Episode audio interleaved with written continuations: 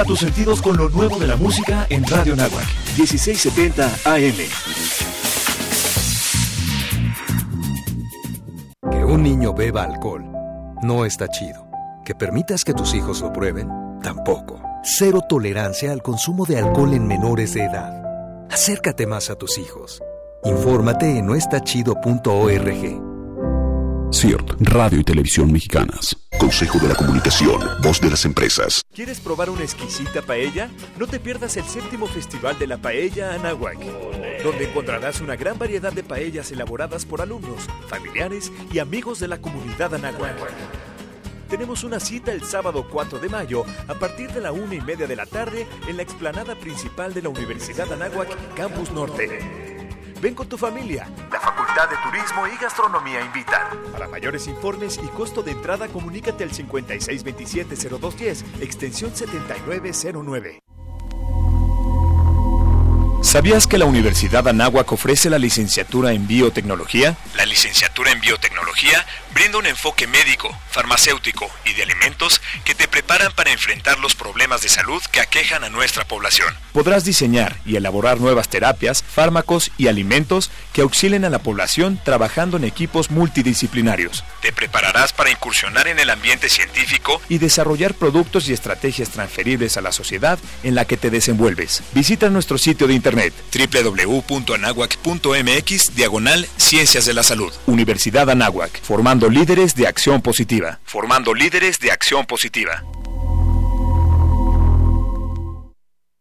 La Escuela de Ciencias del Deporte ofrece a toda la comunidad anáhuac asistencia clínica, participación en torneos internos y la oportunidad de formar parte de sus equipos representativos como atletismo, básquetbol, fútbol americano, fútbol rápido y soccer, montañismo, natación, pádel, taekwondo y muchos otros más. Para mayores informes, dirígete con el maestro Marco Antonio Villalbazo Hernández al teléfono 5627-0210, extensión 8440 y 8476 o visita nuestro sitio en internet www.anahuac.mx diagonal Ciencias del Deporte.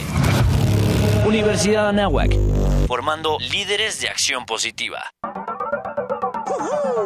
El 50% de los niños en México juegan videojuegos, principalmente por las tardes. De ellos, la mitad lo hace a través de un dispositivo móvil y una tercera parte desde una consola. Fomentemos la sana diversión. Radio No es necesario decir todo lo que se piensa, pero sí pensar todo lo que se dice. Es una frase memorable de Joaquín Lavado, mejor conocido como Quino. Quino fue un escritor y dibujante cómico, creador de la famosa tira cómica Mafalda, misma que llevó al autor a traspasar fronteras con su pluma y imprimir ejemplares en países como Italia, Portugal, España, Francia, Grecia, Finlandia, Estados Unidos, México, China, entre otros. La tira Mafalda se adaptó a la televisión como serie en Argentina y Cuba. Además de Mafalda, Quino cuenta con otras obras famosas como Mundo Quino, Usted no me grite y Yo que usted. Quino ha recibido varios reconocimientos a su trabajo como Doctor Honoris Causa de la Universidad Nacional de Córdoba, el Premio Extremadura de la Mejor Trayectoria Artística de Autor Iberoamericano y ser Caballero de la Orden de la Reina Isabel la Católica.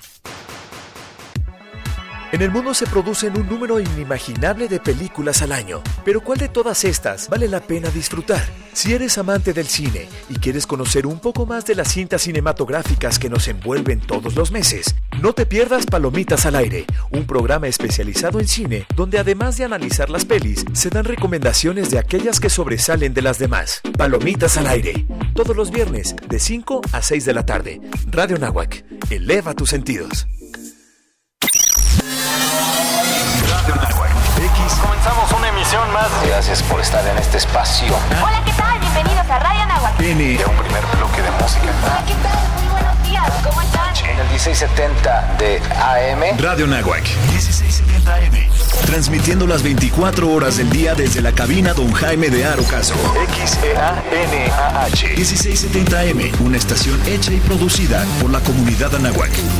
Radio Nahuatl. Eleva tus sentidos. Eleva tus sentidos. Eleva tus sentidos. Eleva tus sentidos. Hola, soy Alberto Ratia. Carlos Cañas. Ricardo Rangel. Rafael Molina. Marisol Huerta. Daniel Arandía. Oscar Gómez. Los halcones de la banca. Y estás escuchando Halcones Financieros. Atrapa el conocimiento bancario aquí, en Radio Anáhuac, 1670 AM. Amplía tus sentidos.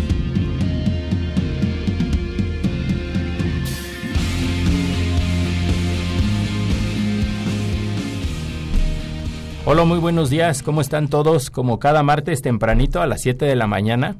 Este es su programa Halcones Financieros, atrapando el conocimiento bancario aquí en Radio Anáhuac, 1670M. Eleva tus sentidos. Y como cada martes tenemos invitadazos de lujo, el día de hoy tenemos tres, nada más que por temas de logística están por llegar aquí a la cabina para que nos crean que es en vivo. Pero vamos a presentar al primero. Él se levantó tempranito y ya tiene algunos minutos aquí en sus marcas listos fuera. Él es nada más y nada menos que Santiago Salinas, el director de Relaciones Institucionales de la nueva Bolsa Viva. Mi estimado Santiago, ¿cómo estás? Muy buenos días. Hola, muy buenos días. Me, me tocó premio por llegar a tiempo, ¿no? Ya Exacto. me tocó cafecito, este, entonces empezamos la, la mañana bien. Buenos días, gracias por la invitación y un saludo a todos los que nos están escuchando y que también están madrugando igual que nosotros. No, al contrario, Santiago, un gustazo. A nuestros demás invitados los presentaremos con detalle ahora que se incorporen a la, a la cabina. Y bueno, pues aprovechando que el ADN de la Universidad de Anáhuac pues es precisamente los temas educativos, el programa de hoy lo estamos enfocando a temas bursátiles, ¿no? Y que tienen que ver con, con una cultura de inversión y temas de educación. ¿Tú qué, impo ¿Tú qué importancia crees que tenga, Santiago, la educación financiera? A ver, es, es fundamental, porque a veces creemos que la educación financiera es solo para financieros y estamos totalmente equivocados. A ver, las finanzas son para todos, ¿no? Y, y, y suena a frase cliché, pero es verdad, o sea, imagínate que tú eres un veterinario y pones tu veterinaria, pues tienes que saber por lo menos cuánto pagas de renta, cuánto tienes que pagar de luz, cuántos animales tienes que estar recibiendo, operando, etcétera. Los psicólogos, doctores, este, bueno, no, que, no quiero hablar de otras carreras más afines, por supuesto, como sería administración o alguna otra, ¿no? Economía, es ingenierías. Pero realmente cualquier tipo de carrera o cualquier tipo de profesión necesitan las finanzas. O sea, yo veo hasta el microempresario a veces, pensemos en un microempresario informal, que está en la calle vendiendo algún tipo de comida. Uh -huh. Él también necesita saber de finanzas. Necesita saber cuánto le cuesta el producto, cuánto lo tiene que comprar, cuál es su margen de ganancia. Digo, ahorita hablamos como en unos términos un poquito más, vamos a decirle, elevados, pero todo el mundo usa finanzas. Entonces, quitémonos ese tabú de que las finanzas es solo para financieros, es para todos. Sí, correcto. Yo creo que desde, desde muy pequeños deberíamos de estar eh, incluidos o incluir en el plan de estudios eh, en la educación nivel básico este tipo de temas, ¿no? Como tú dices, independientemente de la profesión o eh, el camino que vayamos a seguir, yo creo que es básico poder, poder conocer este tema. Queremos saludar a nuestro amigo y compañero Carlos Cañas. No sé si nos escuchas, Carlos, desde el hermoso puerto de Veracruz. Buenos días, ¿cómo están? Hola Carlos, buenos días. Santiago, buenos días, ¿qué tal? Qué gusto saludarlos aquí desde el bello puerto de Veracruz, como cada martes. Qué bien, ¿cómo está el clima por allá?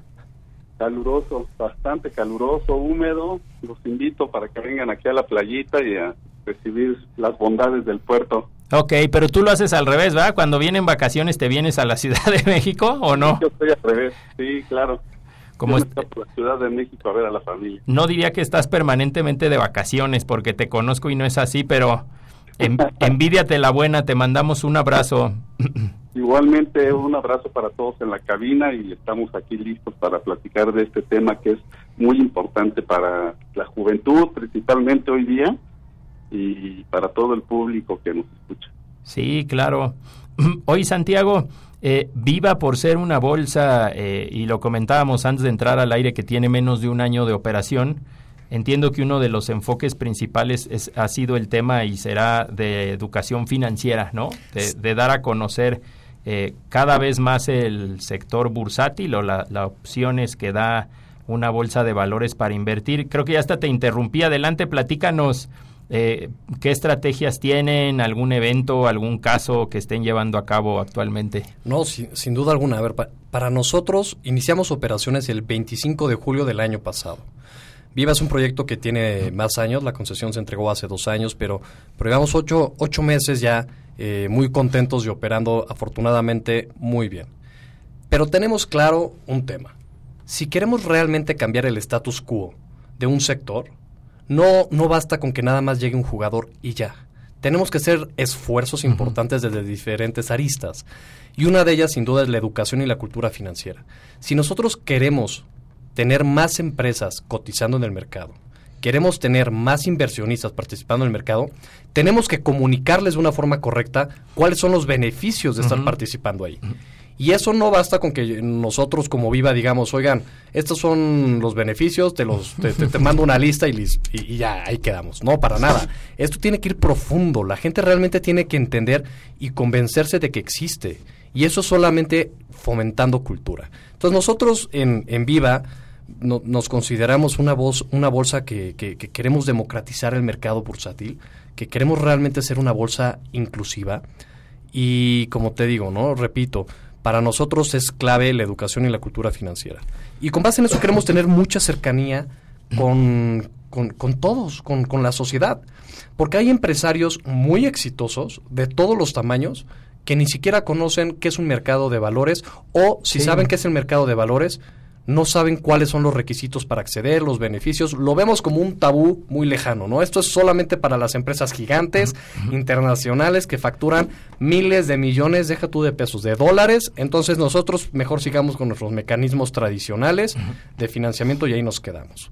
Y por el lado de los inversionistas, creemos que uno tiene que ser eh, un hombre multimillonario sí, sí, sí. para poder meter dinero y eso es, eso es totalmente mentira, ¿no? Ya si quieres al ratito te voy contando cuáles son los datos este para que una persona pueda empezar a, a, invertir, una empresa empezar a cotizar, pero para nosotros realmente hacer un cambio y mover el status quo lo tenemos que hacer de la mano de la cultura y la educación financiera y bursátil. Sí, porque hay muchos actores, como tú mencionabas, en el ecosistema, ¿no? Por un lado, los empresarios, que pudieran estar interesados en cotizar su empresa en bolsa, bueno, ya sea sus acciones o emitir bonos, deuda en el mercado. y por el otro lado están los inversionistas que les gustaría tal vez eh, recibir un rendimiento mayor del que reciben actualmente o de manera tradicional, pero no saben cómo entrarle o dónde participar, o a lo mejor tienen una idea, en mi opinión equivocada, de que es como que ir a este apostar a, ¿no? Como que a la lotería, a Las Vegas, ¿no? no sé, Carlos, si quieras comentar algo en ese sentido, adelante. Ahorita justo lo que comentaste, Beto, eh, tienes toda la razón. A veces es la falta de conocimientos financieros básicos, ¿eh? O sea, no necesitas ser experto, como bien lo dice Santiago, eh, la falta de conocimientos básicos en materia financiera eh, inhibe por sí solo la habilidad a veces de aplicarlos, ¿no? Las personas en ocasiones utilizan métodos informales de ahorro, como tú lo decías, no es como aventarse un volado o, apostar en Las Vegas, Ajá. utilizan métodos informales por falta de conocimiento y, tienen acceso a créditos o, no, no tienen el debido acceso que, podrían tener si, si, si se informaran y esos esquemas que pueden representar una, un beneficio, pues se les convierte en un riesgo para su patrimonio. Sí, sí, completamente de acuerdo. correcto. Ahora, Santiago, el, la estrategia de Viva está enfocada, yo diría a lo mejor, a inversionistas actuales, a las nuevas generaciones o a través de cámaras empresariales, organismos que agrupan a los distintos actores. ¿Cómo es que ustedes, porque a mí me da mucha alegría y como dicen cuentas claras, amistades largas, tanto ustedes como la Bolsa Mexicana de Valores, pues los vemos en todos lados, ¿no? Muy activos y yo creo que eso ayuda para sumar. Pero ustedes tienen una estrategia peculiar o cómo están organizando este tema de la educación financiera? Te lo comparto y, y tienes toda la razón. Mira, si no sumamos, no vamos a poder avanzar. Y eh, todo lo que podamos hacer de aquí en adelante no, no, no solo de Viva, es de todos. O sea, ustedes que todos los martes por la mañana comunican lo que pasa en el sector, en, temas financieros, las casas de bolsa, los inversionistas, todo el sector. Aquí tenemos que sumar porque si no, no vamos a avanzar. ¿Con quién vamos o, o, hacia dónde nos dirigimos? Realmente nuestra estrategia eh, sin, sonar de que el que mucho abarca poco aprieta, realmente tenemos que ir con todos, porque México es tan grande y hay tanta oportunidad por llegar a más empresarios y a más inversionistas que no podemos enfocarnos solamente en, en, en un sector o solamente en un tipo de empresario o en un tipo de, de inversionista. No, nosotros estamos acercándonos mucho también con, con, con las cámaras. Han, han, visto que hemos este, tenido estrategias eh, con diferentes sectores uh -huh. para poder incluirlos en el mercado eh, bursátil. Hemos estado hablando mucho con inversionistas institucionales.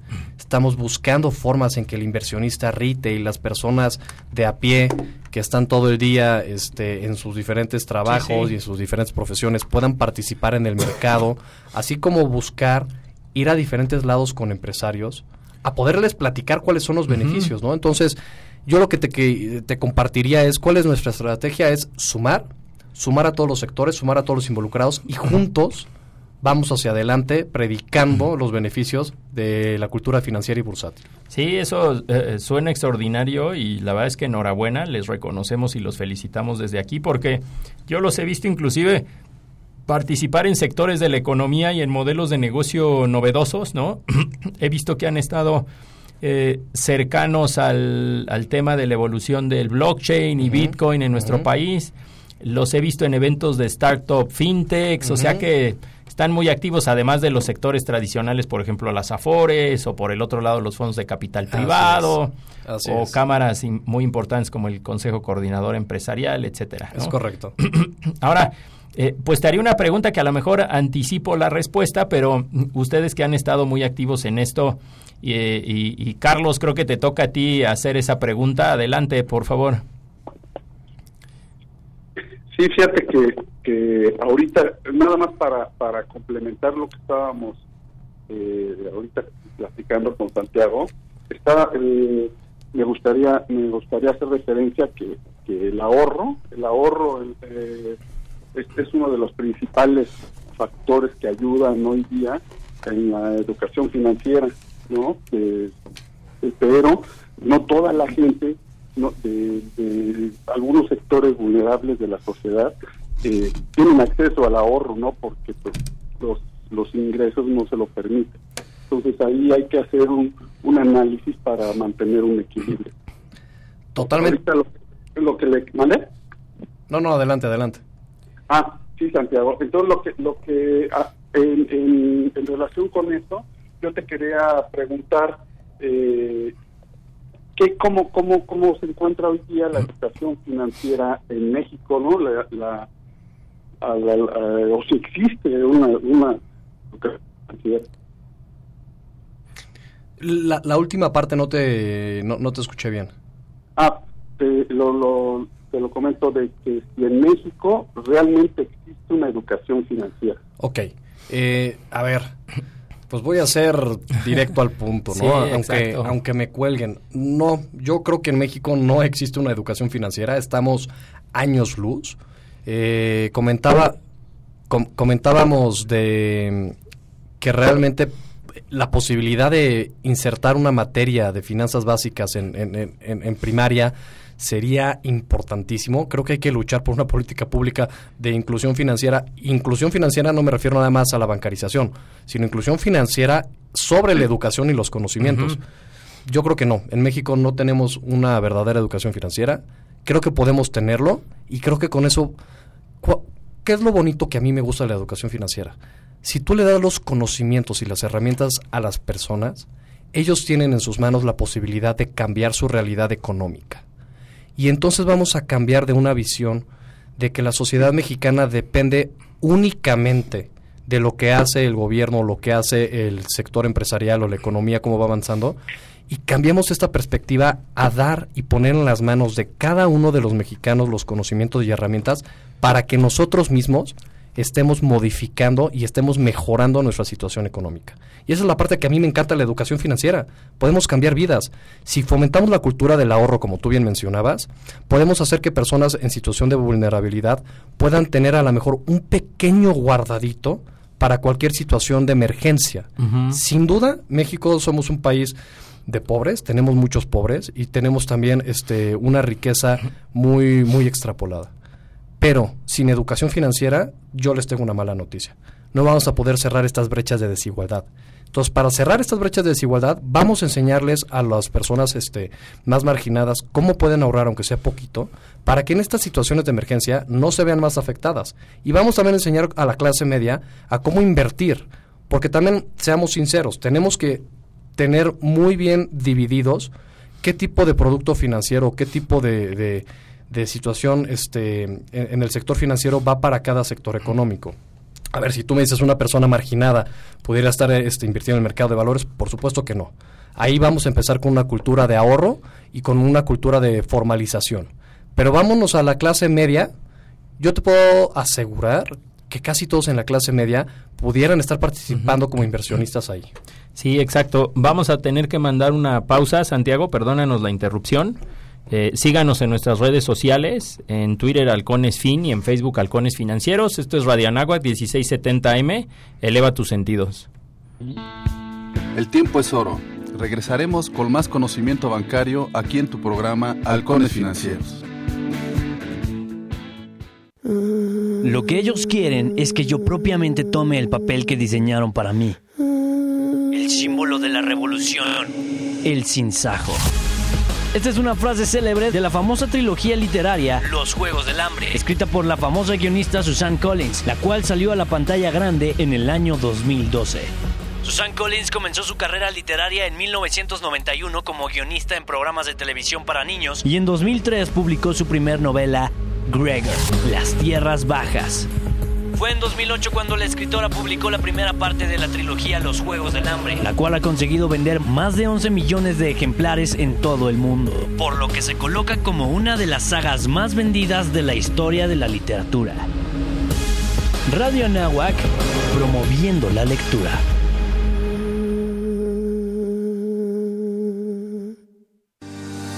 Si estás en busca de una vida plena y constructiva, necesitas los consejos adecuados que te sirvan de guía para el compromiso social y familiar que tenemos como personas. Todo eso y mucho más lo podrás escuchar en Un Bocado para el Alma. Todos los martes de 9 a 10 de la mañana por Radio Nahuac 1670 AM. Eleva tus sentidos. Los siguientes contenidos no son responsabilidad de la Universidad de Anáhuac ni de esta estación. Misael ayudó a construir esta carretera, por donde va su nieta María, en el carro que le prestó su vecina Marta para llevarla a su boda con Francisco. El papá de Francisco, Sergio, es carpintero y fue quien construyó las bancas para la boda. Si alguno de ellos no hubiera participado, este beso jamás habría sucedido. La democracia es como la vida. Si participamos todas y todos, crece y sigue adelante. Para seguir construyendo nuestra democracia, contamos todas. Contamos todos. INE. Es tiempo de contribuir para tener un mejor futuro para todos. Pon tu granito de arena. Presenta tu declaración y aporta más salud, educación, oportunidades, desarrollo, crecimiento. La responsabilidad es de todos. Construyamos un mejor futuro para el país. No esperes más. Es un orgullo apoyar a México. Declara el progreso. El futuro es de todos. Cada quien debe aportar su granito de arena. Hagámoslo juntos. Gobierno de México. Los halcones financieros están aterrizando aquí en Radio Anáhuac 1670 AM. Amplía tus sentidos. ¿Qué tal amigos de Halcones Financieros? Pues nuevamente estamos aquí de regreso con Santiago Salinas. Él es el director de en relación con instituciones de la bolsa eh, Institucional, de valores. De, viva. todo muy institucional. Oye, ya me, estaba equivocando, ¿verdad? todo, muy institucional. Titular de Relaciones Institucionales de la Bolsa Institucional de Valores. Para, que no digan que no somos institucionales. Oye, nos quedamos a la mitad de una respuesta, ¿no? Que nos estás platicando sobre las inversiones y la cultura. Sí, o sea, básicamente, eh, para, para no echar tanto choro y resumir mi, mi idea era que lo, lo, lo, que a mí me encanta de, la educación financiera es que transforma la realidad económica de las personas. Si quisiéramos hacer una transformación económica de un país, está padre las políticas macroeconómicas, creo que lo debemos de hacer, creo que el Banco de México hace una, una gran chamba, creo que la Secretaría de Hacienda lo tiene claro hacia dónde tiene que ir, pero no podemos pensar que con eso lo vamos a lograr. Si no logramos eh, cambiar de forma micro, individual, en cada mexicano, su realidad económica, realmente como país estamos destinados a avanzar muy lentamente o crecer muy lentamente. Oye, siempre hablamos de este tema. Es que no puedo invertir. Normalmente decimos, bueno, sí está al alcance, tenemos las herramientas para invertir, pero siempre nada justificando. Es que, pues, ¿con qué lana si no tengo lana? Pues, ¿Tú a qué crees que se deba esto, Santiago? Mm, mm, qué bueno que lo sacas, porque hace poquito empecé a hacer encuestas en Twitter, encuestas muy, muy básicas, pero pues quería quería tener como la, sensación de, de, las personas, ¿no? ¿Qué, me decían? Y uno, muchas respuestas en estas encuestas era, oye, no, o sea, ¿cómo, ¿cómo me estás diciendo que puedo invertir en el mercado de valores si apenas me alcanza con lo que gano? ¿No? ¿Cómo me puedes decir eso, este, que puedo estar ahí participando si, si nada más me sobran eh, dos mil pesitos para, para, para estar? ¿No? La gente tiene muchos tabús y muchos mitos y entonces creemos que si lo que platicamos al inicio, si no eres un millonario con, con, varios millones de pesos no, no puedes estar ahí. Y, y, eso es lo que queremos atacar. O sea, yo lo que quiero es, te voy a dar unos números. En México, ¿cuántas cuentas de abiertas en el para invertir en el mercado bursátil crees que existen? Como siete mil, no sé. ¿Poquito más? Son 250 mil cuentas, no personas, cuentas abiertas por lo tanto son menos personas que están invirtiendo. Eso no representa ni el 1% de la población en México. Me voy con nuestro vecino del norte, ¿no? ¿Cuántos crees que invierten en, o sea, cuántas cuentas existen en, Estados Unidos? Debe ser como lo triple, más o menos. Te vas a ir de espaldas. El 60% de la población en Estados Unidos invierte en la bolsa. En México ni siquiera el 1%. Entonces, ¿qué te estoy diciendo? Allá bomberos, policías, profesores, cualquier persona tiene una cuenta para ser invertido en el mercado. Aquí en México estamos limitados, creemos que solo los financieros, y te apuesto algo, ni siquiera todos los financieros están invirtiendo en la, en, la bolsa, en el mercado.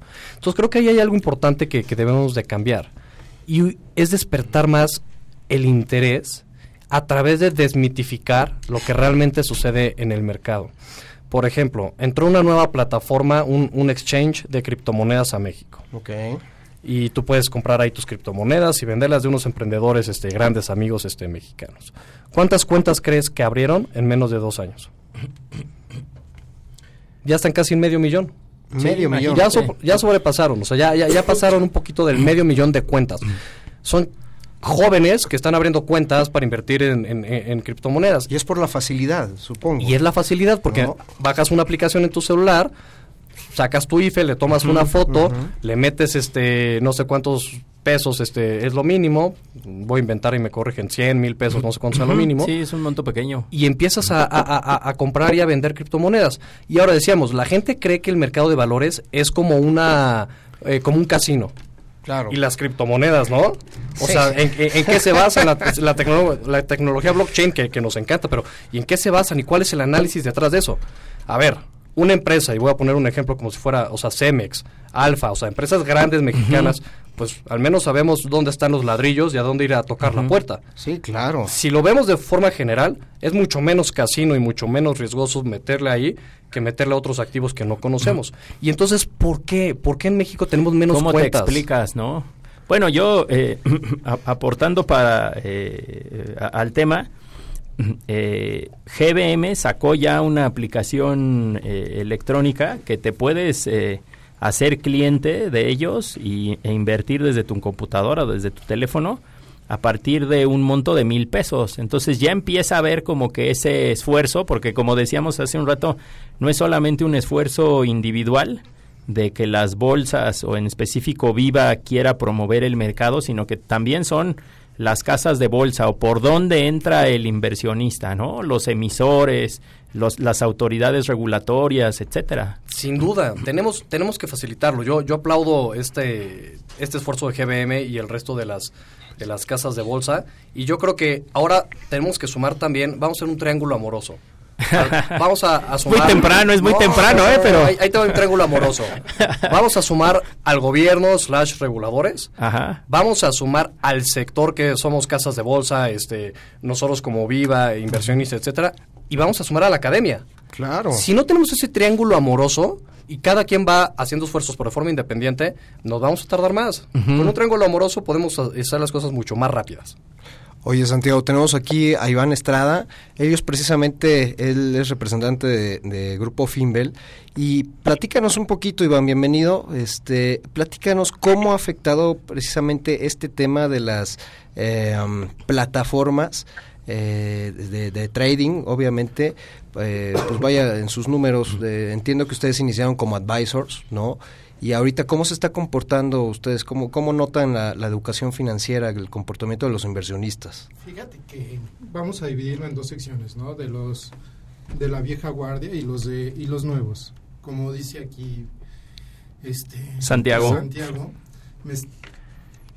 estamos viendo un cambio generacional donde las personas más mm, más jóvenes son los que se están aventurando a estas plataformas a este trading, pero también la gente mayor ya está viendo una posibilidad de inversión. Tanto que nuestras cuentas como advisor han disminuido y, ellos han migrado más a manejar sus propios activos. La verdad, eso para nosotros... ¿Tienes pues, algún porcentaje ahí de...? Mira, ahorita más del 30% de nuestros clientes se están convirtiendo en autogestores. Nos estamos convirtiendo en una función de capacitadores para que ellos puedan operar sus propios activos, para que ellos abonen a su transparencia. Los apoyamos en algunas transacciones. Cuando ellos dicen, oye Iván, fíjate que no puedo operar hoy, entra, ayúdame y quisiera hacer estos movimientos. O sea, más como técnicos ahora. Más como técnicos y soporte que como realmente advisor que antes éramos traíamos muy buenos rendimientos. Eh, quisimos permear a nuestros clientes estas ventajas que están dando. Lo de Home Broker de GBM estuvo buenísimo y la verdad a nosotros nos da una oportunidad más de expandir también nuestras alternativas. Oye, ¿cómo, ¿cómo ven el, el, futuro en temas de tecnología? Ahorita ya nos estamos acercando a un tema de quantum, todo lo que eh, inteligencia artificial que hace 10 años soñábamos o veíamos en las películas, pues ahora yo le pongo literal, quiero ganar tanto en tanto tiempo y pues solito hace el algoritmo, lo corre y pues ahora sí que la figura de advisor, pues discúlpame, pero ya, ya es un poquito arcaica. Ellos, ¿Ustedes cómo lo llevan? Ahí? Fíjate que estamos nosotros invirtiendo en robots, justo porque ellos pueden identificar las tendencias mucho más rápido y eso pues la verdad nos ayuda a nosotros para ser un poco más rentables. Y la verdad ahora nos estamos enfocando más a desarrollar nuevas empresas que puedan entrar a este mercado creo que es otra de las apuestas que debemos de ver la industria. Desarrollar nuevo, nuevas alternativas para los inversores. Porque hoy la tecnología nos da la oportunidad de llegar a más gente. Entonces, las empresas que todavía cotizan en la bolsa aquí en México son muy pocas. Y eso para mí es un tema que podemos desarrollar muchísimo y es ahora lo que nos estamos enfocando como consultoría. Santiago sigue siendo rentable el invertir en bolsa en la en vaya en emisoras que ya tienen más de 35 años de 40 años de, híjole hay algunas que ya toda, toda la vida más de 50 años no sé. Claro mira empiezo diciendo que yo no soy el asesor experto financiero de inversión pero lo que sí te puedo dar son los datos. Y los datos son que históricamente en largo plazo siempre es rentable invertir en las empresas que cotizan en bolsa. A largo plazo siempre te da rendimientos. ¿Cuál te da más, cuál te da menos? Si son empresas que llevan más de 50 años cotizando o son empresas jóvenes que están apenas cotizando, eh, habrá que hacer su análisis pertinente, pero lo que sí te puedo decir es, todas, todas las inversiones en el mercado de largo plazo, si tienes un portafolio diversificado, siempre te dará rendimientos. Entonces la pregunta del millón, ¿por qué no, no tenemos esa cultura de inversión? ¿Por qué no hacemos o decidimos más bien en vez de, comprarnos unos cigarritos o no sé, irnos de fiesta, ¿por qué no, no ahorramos esos dos centavitos? Pues yo creo que es un tema cultural, ¿no? y ya Iván, Santiago, no sé qué opinen al respecto, pero creo que cada vez más hay eh, instrumentos, canales, medios, ¿no? Se bajan los montos de inversión, Existen algunos, eh, ¿cómo se llama? Servicios automatizados que te recomiendan en dónde invertir. Tenemos Pues, una nueva bolsa de valores. Tenemos una nueva bolsa de valores. Como dicen los, los, los millennials, pues lo googleas y te empieza a dar mucha información de qué hacer y cómo. Hay tutoriales. Creo que a lo mejor sí es un tema, eh, y espero que no las nuevas generaciones. Yo tengo 44, ¿no? Reconozco que ya no soy millennial. Pero creo que sí veníamos como que con un trasfondo publicitario, lo que se manejaba de boca en boca es, no, la bolsa es muy complicada, no, la bolsa solo es para conocedores o si pones ahí tu dinero como que te lo estás jugando, ¿no? O sea, mañana desapareció y no supiste ni por qué desapareció, como que esa ese Vox Populi que se escuchaba en temas bursátiles a lo mejor en mi generación era un poquito más evidente y creo que ya las nuevas generaciones, gracias a Dios, ya no traen ese como que ese mensaje equivocado, ¿no? Para, yo, yo estoy totalmente de acuerdo y ahorita hablaban mucho de, de, de GBM con, con, con la, el nuevo proyecto de abrir este cuentas desde mil pesos, uh -huh. pero hay otras casas de bolsa que desde antes ya tienen montos muy chicos para que empieces a invertir. Sí, sí. Entonces, ¿qué, qué, qué es lo bueno de esto? Que, que afortunadamente se está generando un, un efecto dominó, así, así lo denomino yo, en el sector bursátil. Porque llega un nuevo jugador eh, que afortunadamente pues, tengo el honor de estar participando hoy en Viva. Después, tenemos más casas de bolsa que están haciendo también esfuerzos importantes de atracción de un mayor número de inversionistas. Tenemos espacios de comunicación como este que se dedican a estar realmente predicando cuál es eh, el ABC de las finanzas, qué está pasando. Entonces, yo lo veo como un efecto dominó, que al principio pues, hay que ir cuesta arriba, pero después el que sigue, y el que sigue, y el que sigue, y se nos va a sumar. Y solo así vas a ver que antes de lo que creemos, vamos a tener un mercado totalmente este cambiado de la perspectiva y cómo se veía aquí en el país. Oye, Santiago, yo parece que va a ser porras para Viva, pero creo que esta competencia... hay que aprovechar, hay que aprovechar. esta competencia que llegó a poner Viva viene a cambiar el paradigma. Sin duda. La verdad, la tecnología que he visto que están aplicando, la forma en que se están desarrollando y están creciendo, para mí sí ha sido un cambio total de paradigma, porque antes invertir en México en la bolsa no así en otros países, bueno, háblese de Estados Unidos, era complicado para el personaje de pie.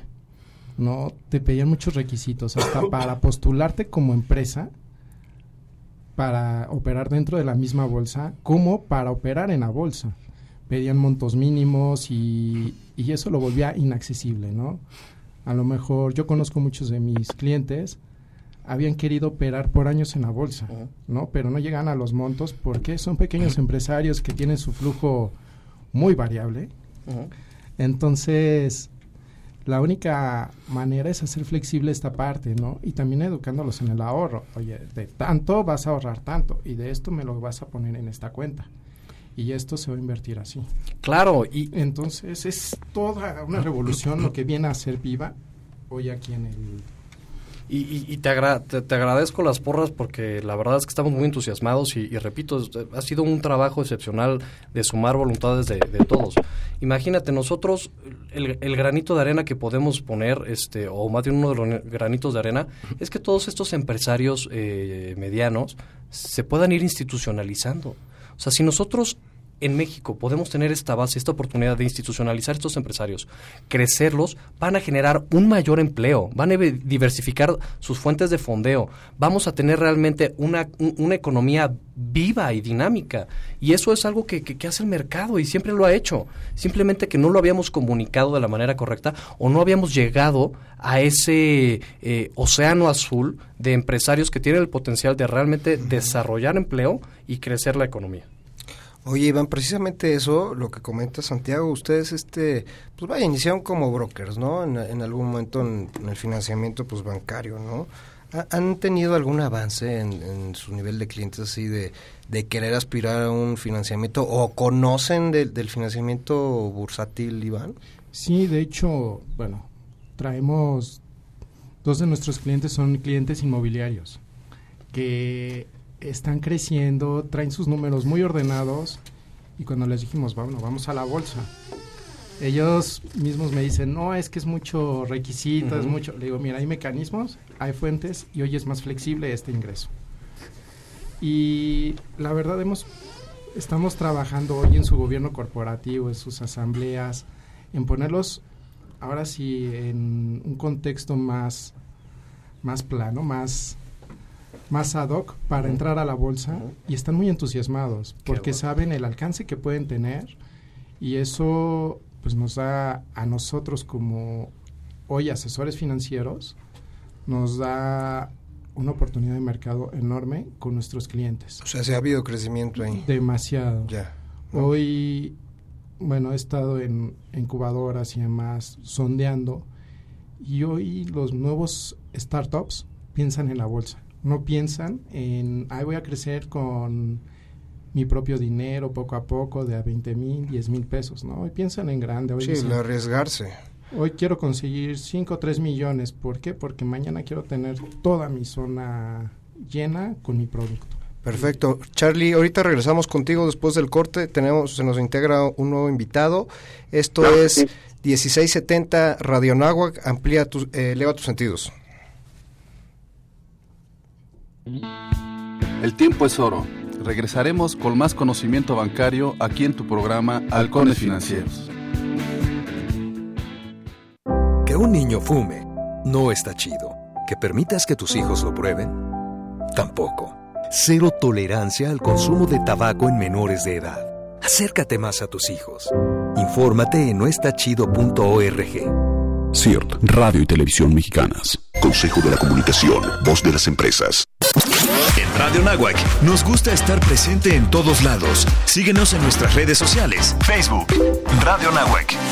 Twitter, arroba Radio Anáhuac AM. Instagram, Radio Anáhuac 1670. Ya lo sabes, Radio Nahuac. Eleva tus sentidos. Cuidemos el medio ambiente. Estos hábitos pueden ayudar al planeta. Separa correctamente la basura. Apaga los aparatos electrónicos que ya no uses. Utiliza tus propios recipientes para llevar el café y el agua. Muchos de tus objetos personales, como ropa, accesorios, muebles y libros, pueden ser reutilizados. Si tú ya no los quieres, dónalos, intercámbialos o véndelos.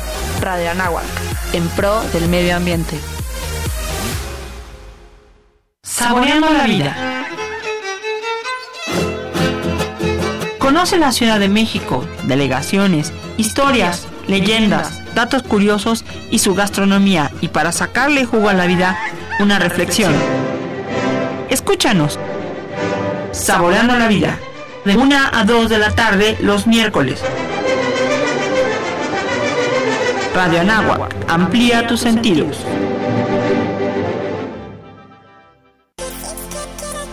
Los halcones financieros están aterrizando aquí en Radio Anáhuac 1670 AM. Amplía tus sentidos. ¿Qué tal? Pues como habíamos comentado, eh, tenemos un invitadazo de lujo que se nos integra. Luis es el director de educación financiera de Actimber. Estábamos platicando ahorita, Luis, eh, sobre la evolución que han tenido las plataformas, eh, vaya, de, desde la educación financiera y cómo han evolucionado las plataformas de trading, no de las casas de bolsa, para poder este eh, operar de forma más sencilla. Nos, nos, comentaba ahorita Iván que ellos han detectado una cierta migración a cada vez más la autosuficiencia de los de los inversionistas. Pues platícanos ahorita, Actimber, ¿cómo está en este tema? Actimber tiene la primera plataforma que salió en México. Ok. En el 2000 se estrenó la plataforma, se llama Bursanet.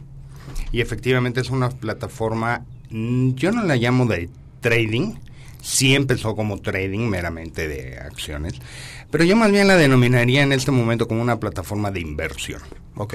¿Por qué? Porque además de todas las acciones eh, nacional del SIC, trackers y todo lo que tenemos, que obviamente está a la disposición del público, eh, también tenemos fondos, tenemos mercado de dinero, tenemos otros productos que acompañan a tu inversión y a tu patrimonio, incluyendo, por ejemplo, seguros, que te permiten reforzar tu, tu inversión, que te permiten reforzar lo que sería eh, el alcance de tus objetivos y metas, que finalmente es lo que estamos haciendo nosotros en el momento de estar guardando el dinero y no gastarlo.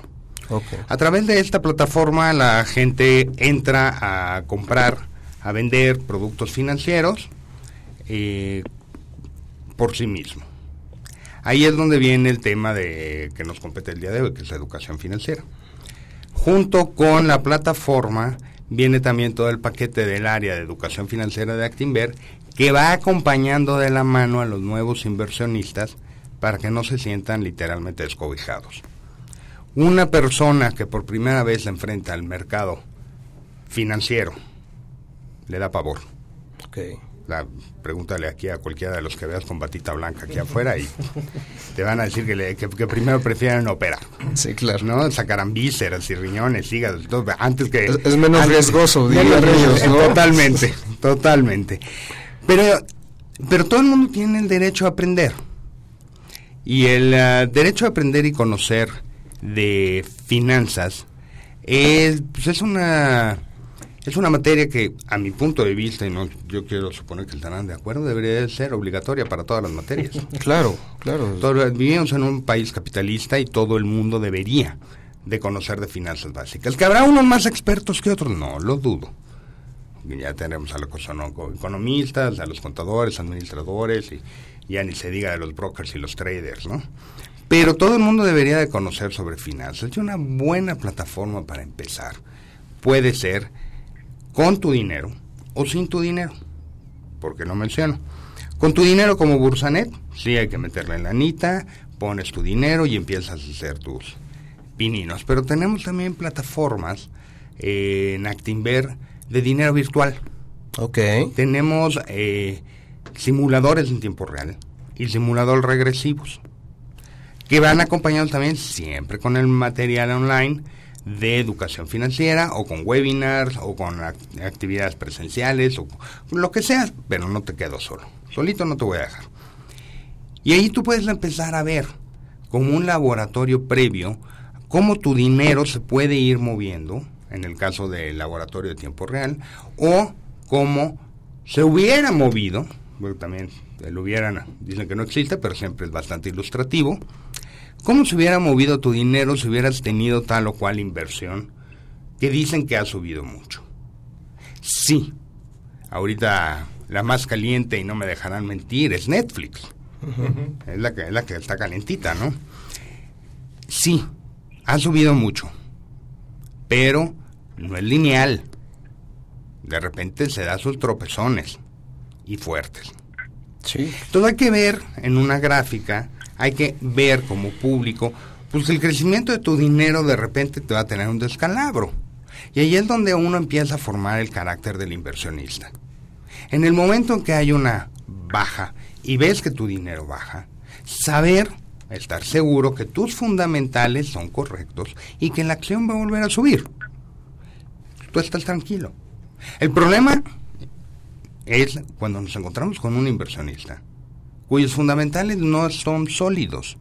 Y al primer achú sale por patas.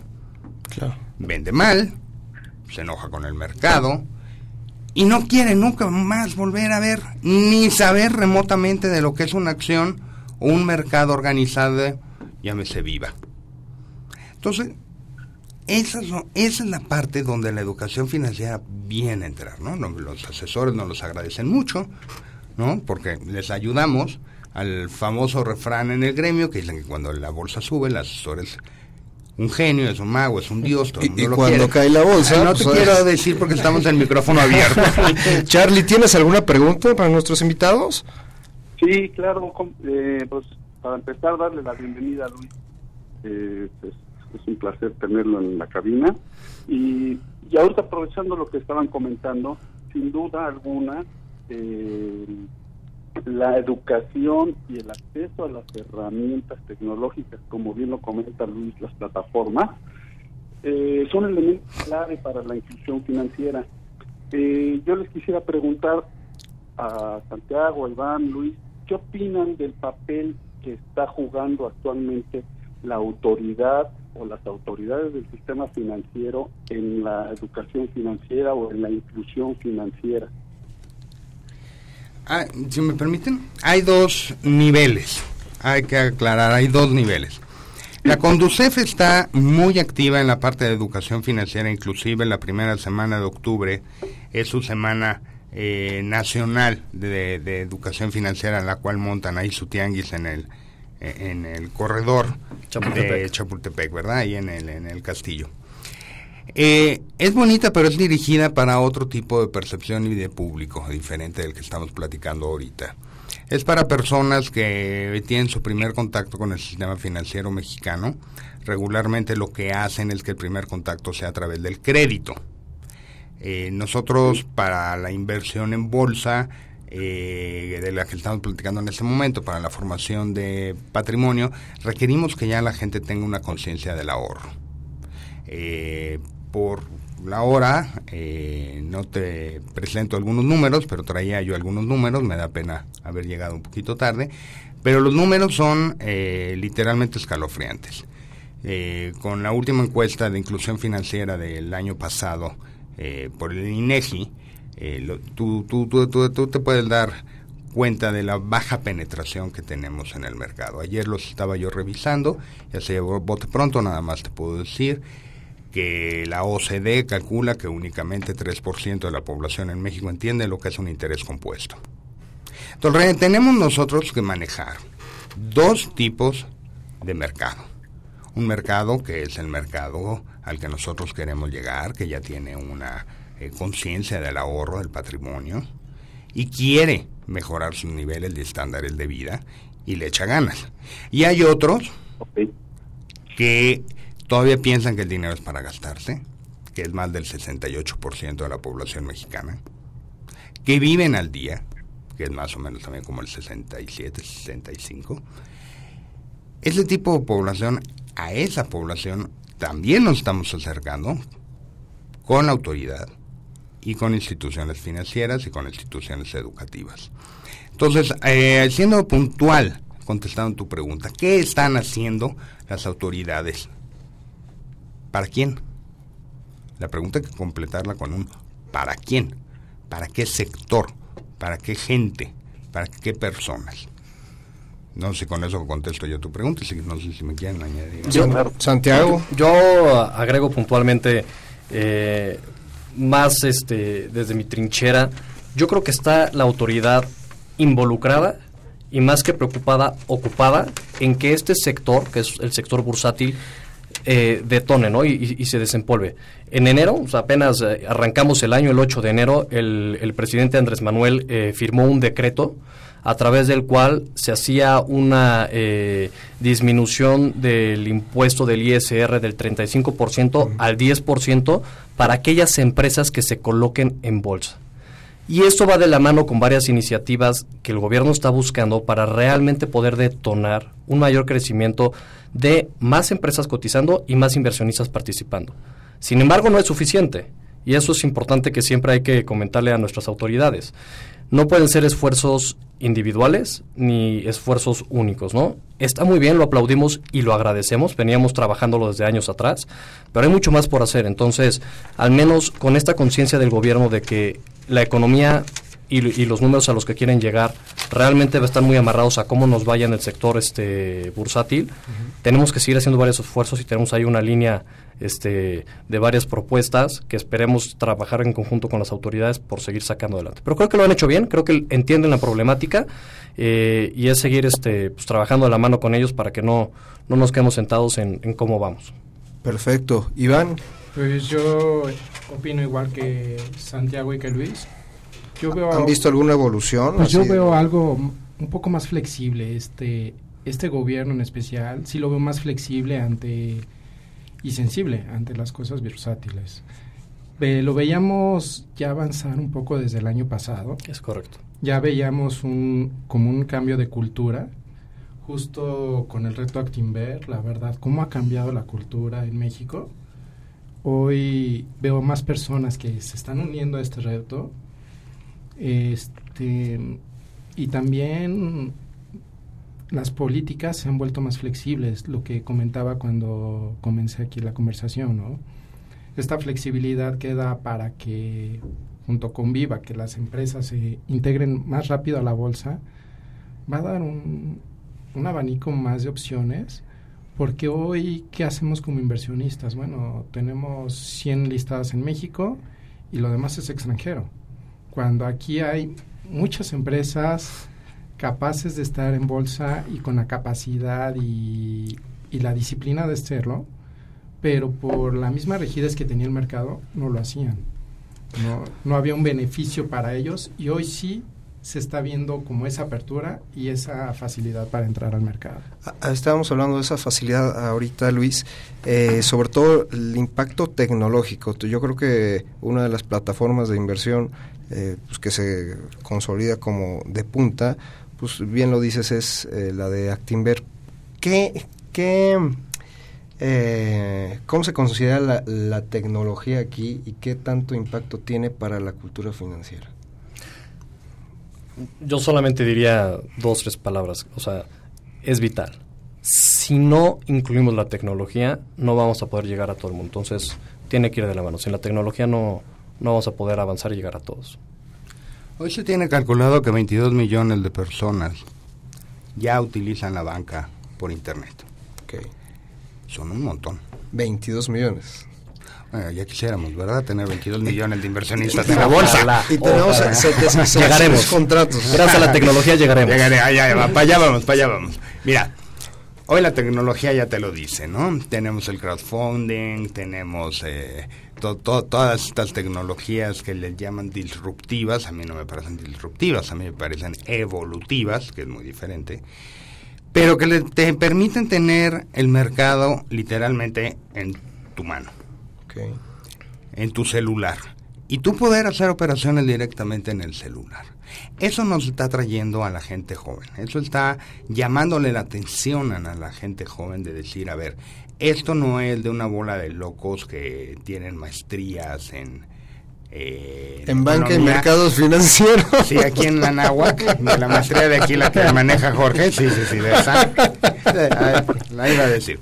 Entonces aquí es de la Nahuac hay maestría. Entonces. Pero, eh, pero yo como una persona normal, que tengo mi trabajo, normal, un médico, un abogado, un comunicólogo, un arquitecto, puedo invertir a través de esta plataforma y lo puedo hacer en acciones que yo sé que las acciones no son de corto plazo, son de mediano y largo plazo, que subirán, que bajarán, pero definitivamente en la larga se estima pues, que me paguen más que una inversión eh, rentista, ¿no? Un CETES o algo así. Entonces, yo creo que definitivamente la tecnología todavía tiene mucho para dar. Definitivamente todavía nos va a dar muchas sorpresas en los próximos años. Y nosotros estamos esperándolas para adaptarlas inmediatamente y poder ponerlas a disposición del público. Yo creo que es la facilidad de la comunicación y la velocidad de la información lo que nos está dando eh, es la oportunidad de volver a reinventar el mercado financiero, particularmente el mercado de valores. Oye, pues entonces es preocupante, Iván, porque pues ustedes cómo lo van a librar ahí. Pues la tecnología, ¿qué impacto va a tener para, para las figuras de asesores? de este? Mira, nos vamos a volver capacitadores al final. Vamos a enseñar justo esta resistencia a la frustración, porque es una resistencia a la frustración y todos como traders alguna vez la vivimos, ¿no? Que metiste tu dinero, se está cayendo y, y cuando eres novato en el trading, así tengas tus fundamentales, todos la sufrimos. Esa es una verdad. Entonces, transmitir esta experiencia a las personas que están comenzando, a las personas que están tomando estas plataformas, es una oportunidad de mercado gigante. Hoy en Estados Unidos existen personajes que están haciendo mucho dinero capacitando a la gente. Ok. No, existe la plataforma Profilin, no sé si la han escuchado, donde inversores de a pie están presumiendo sus ganancias y capacitan a los demás, ¿no? Para ver cómo y están generando una evolución y hoy es el mercado más rápido del mundo. En segundos cambia. Perfecto, pues ya ya estamos a unos minutos de cerrar. me dejan nada más complementarlo. De adelante, adelante, por favor. Este, mi comentario no iba por el lado que tú lo planteas. Los traders no van a desaparecer. Okay. Lo vemos en los mercados eh, avanzados, lo vemos en Estados Unidos, lo vemos en Europa, lo vemos en... Qué bueno, ya le iba a reclamar a Jorge. No, no, no, no. no, todos van a seguir, va a haber una convivencia entre los asesores de a pie. Siempre. Y perdón, también hay asesores virtuales, ¿eh? el AI, la inteligencia artificial, también que viene muy fuerte en ese sentido, tratando de predecir el mercado, tratar de hacer mercados eficientes o portafolios eficientes. Perdón, ahí van a seguir conviviendo. Y habrán las personas, el cliente, el inversionista, que prefiera uno de a pie, con quien tomarse un café. Y habrá otros que prefieran otros que le pican el botón. O sea, mercado hay. A mercado va a haber y no, no van a desaparecer del mapa. ¿eh? Son 22 millones de personas. No, no va. Con base en eso, a mí me gustaría cerrar con una frase, Por favor, si me permiten. Recopilar un poquito de las ideas que habíamos platicado. Yo creo que hoy en día, gracias a la tecnología y al mercado bursátil, y aquí me cuelgo este, pues, mi posición de viva, ¿no? Gracias a la tecnología, gracias este, al mercado bursátil, lo que también estamos haciendo ya con todos los actores, hoy cualquier persona, en conjunto si tiene educación financiera, puede cambiar su realidad económica desde la palma de su mano, o sea, su celular. Y eso es vital que tenemos que entender todo. Gracias a la tecnología y al mercado bursátil, cualquier persona de a pie que tenga un celular puede estar cambiando su realidad económica. Perfecto. Conclusión, 30 segundos. Pues la tecnología y los mercados son de la mano y es el futuro para el crecimiento económico. Perfecto. Luis, cerrando este, este tema, eh, nos queda mucho que hablar, pero pues vaya, ¿cuál, qué, es, qué es lo que haría este Actinver? El celular ya lo tienen. Okay. Ya llevamos la mitad de la ganancia. La otra mitad es la educación. Acérquense a nosotros. Acérquense. Nosotros estamos anualmente eh, capacitando entre 20, 25 mil personas el año pasado. Este año vamos, nuestra meta es llegar a 40 mil. Queremos llegar con ustedes. Queremos estar con las personas. Vean los diferentes planes que tenemos. Hay desde Kinder 1 hasta lo más avanzado Todo que quieran. evoluciona. Lo que necesito es de que me ayuden y me digan, oye, levanta la mano y ahí vamos a estar. De lo contrario, pues sí, sí estamos un poco complicados en andarte correteando, ¿no? Perfecto, Luis. Muchísimas gracias. Santiago, muchísimas gracias. Iván, muchísimas gracias por haber acudido. Este, Carlos, eh, despídete. Claro que sí, Richard. Pues agradeciendo, claro, a Santiago, a Luis, a Iván, su presencia en la cabina, que nos compartan todas sus, sus vivencias diarias y sin duda, pues tenemos mucho que hacer en este tema, ¿verdad? Todos los que estamos metidos en este en este ajo del sistema financiero y, y las finanzas, pues podemos poner un granito de arena y hacer algo en pro de, de la educación financiera en el país. Exacto. Y les agradezco su participación y, y les mando un saludo a toda la, la, la- a todos los niños de, de México por hoy en su día, principalmente a mis niños, a mis hijos, Y felici- a, a sus familias. Y a seguir haciendo equipo en esto de la educación financiera. Mil gracias a todos. Esto fue Radio Anáhuac eh, en su programa Halcones Financieros. Nos vemos la próxima semana. El vuelo terminó por hoy. Halcones Financieros es una producción de la Asociación de Egresados de la Maestría Internacional en Banca y Mercados Financieros. Atrapa el conocimiento bancario aquí, Radio Anáhuac, 1670 AM. Amplía tus sentidos.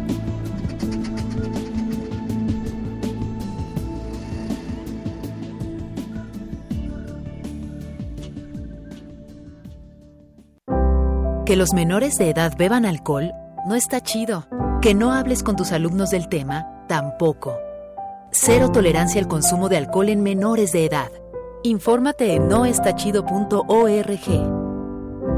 CIRT, Radio y Televisión Mexicanas. Consejo de la Comunicación, voz de las empresas.